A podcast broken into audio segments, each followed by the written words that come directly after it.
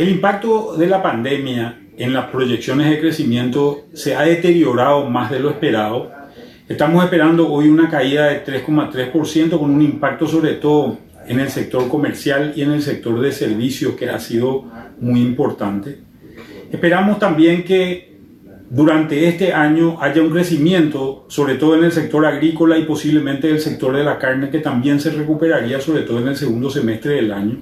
Las industrias más impactadas han sido las industrias vinculadas sobre todo al sector de maquila y al sector textil y de confecciones, que han sido muy impactadas durante años. Sin embargo, aceites y carnes han tenido una performance bastante positiva. El sector comercial se ha visto muy impactado durante todo este tiempo porque sobre todo se ha dado un impacto en los sectores urbanos vinculados al comercio que se da en esas zonas y los servicios que han sido posiblemente de los sectores más impactados a nivel urbano. Para el año que viene, esperando que la pandemia tenga su pico durante este invierno y no lo supere,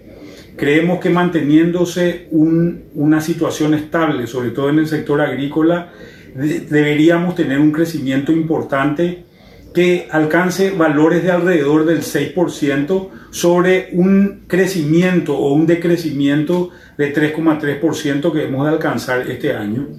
fundamentado sobre todo en una recuperación de los sectores de servicios y sectores comerciales que están siendo los más impactados por esta pandemia.